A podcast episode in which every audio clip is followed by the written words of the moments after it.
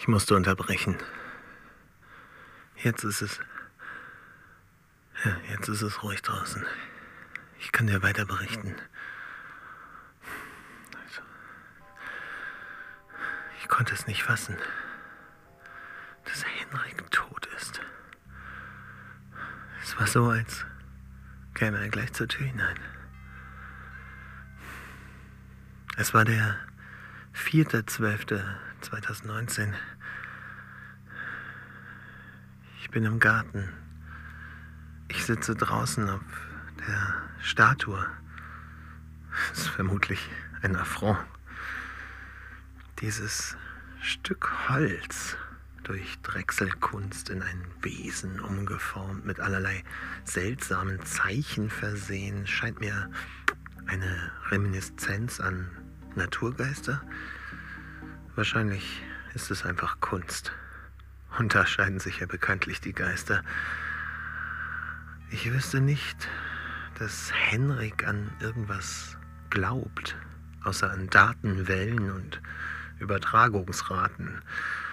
Wobei dieses Wesen außerordentlich bequem ist. Der Hut eignet sich hervorragend für meinen trainierten Arsch. Und der Garten ist schön.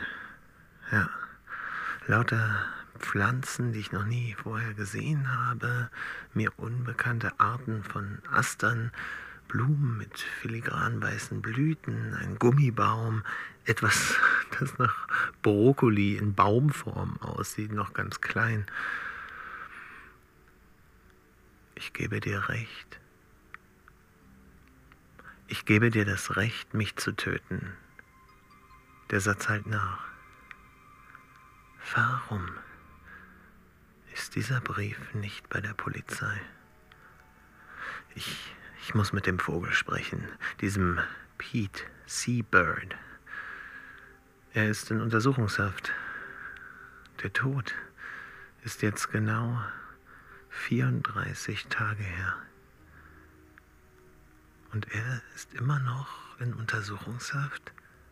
Zu lang für meinen Geschmack. Ich mache mich auf zum Gefängnis. Es sieht einladend aus mit seinem blau gestrichenen Balkon und der blauen Tür. So nett hier. Es verwirrt mich. Selbst das Gefängnis wirkt wie eine formgewordene Einladung zum Five O'Clock Tea. Es ist völlig aus der Zeit gefallen, als wäre es noch 1826. Der diensthabende Offizier ist very British. Er weist mich darauf hin, dass ich den Besuch 48 Stunden vorher hätte vereinbaren müssen, telefonisch. Außerdem hätte ich vor vier Tagen kommen sollen.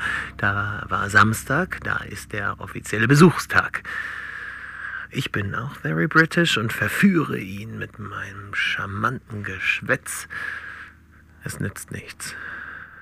Aber mein Dienstausweis. Ja, ja, ja, ja, ich weiß.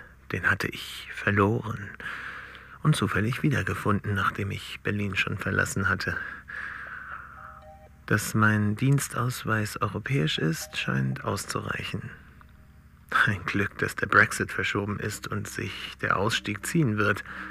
Am 12. wählen sie das neue Parlament. Wenn du das hörst, wirst du ja schon wissen, was passiert ist.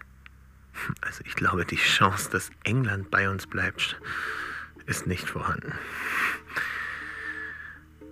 Ich könnte mich aufregen, wäre ich nicht so abgeschieden hier und mit anderen Dingen befasst. Der Officer. Der Officer lässt mich also ein. Ich quetsche mich die Treppe hoch in den Besucherraum. Durchschnittliche Saint scheint weniger Muskelmasse zu haben als ich. Der Vogel wird hereingebracht, wobei er mit dem Officer plaudert, als wären sie alte Freunde. Sind sie vielleicht. Er hat tiefe Augenringe und ist auffallend hübsch. Henrik hatte einen ausgezeichneten Männergeschmack. Hätte er sich für mich interessiert, es hätte mich geadelt. Pete setzt sich mir gegenüber. Sie sind ein Freund von Henrik. Er wollte Sie unbedingt auf unserer Hochzeit dabei haben, hatte aber Verständnis, dass St. Helena nicht das erste aller Ausflugsziele ist.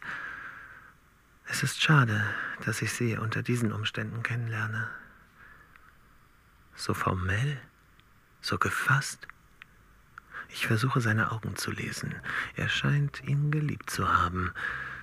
Seine Stimme ist weich, wenn er seinen Namen ausspricht. Ich weiß, ich weiß, ich weiß, ich weiß, dass du nicht viel auf diese Dinge gibst, aber ich sage dir, Lissy, du musst immer alles in deine Ermittlungen einbeziehen, auch dein Bauchgefühl, sonst kommst du nicht weit, kommst nie hinter die fein gezogene Linie des nicht Vorstellbaren, welches doch Realität ist.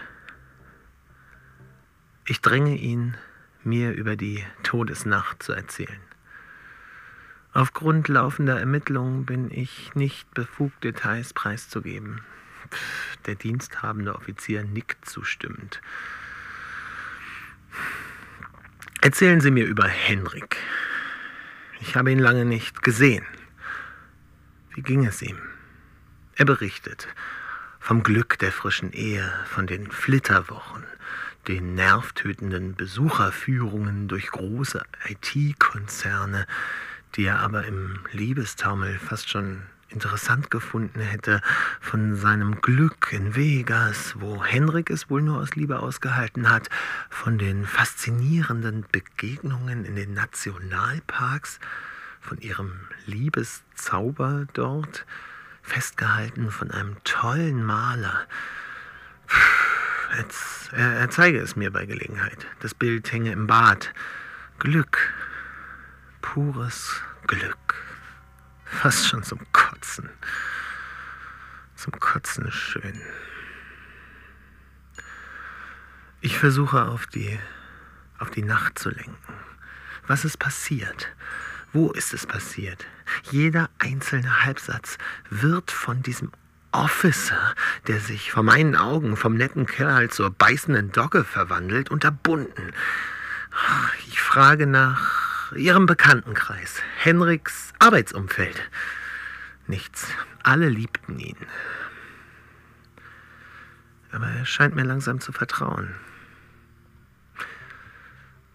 Ich gebe dir das Recht, mich zu töten. Ich streue es ein, unauffällig. Seine Augen weiten sich. Ich erzähle ihm, dass ich so frei war, mich in ihrem Haus einzuquartieren und wo der Zufall mich hinführte. Warum ist der Brief nicht hier? Warum weiß die Polizei nichts davon? Die Besuchzeit ist um, schnauzt die Dogge mir zu. Was ist in der Nacht passiert? Sollten Sie ihn umbringen? Wollte er sterben? Ich muss ihn nun bitten zu gehen. Was haben Sie beide gemacht? Nur große Augen, die mich traurig ansehen. Pete, come on. Time's done. Und wo? Oaklands. Im Geisterhaus. Flüstert er mir zu, während die Dogge ihn abführt.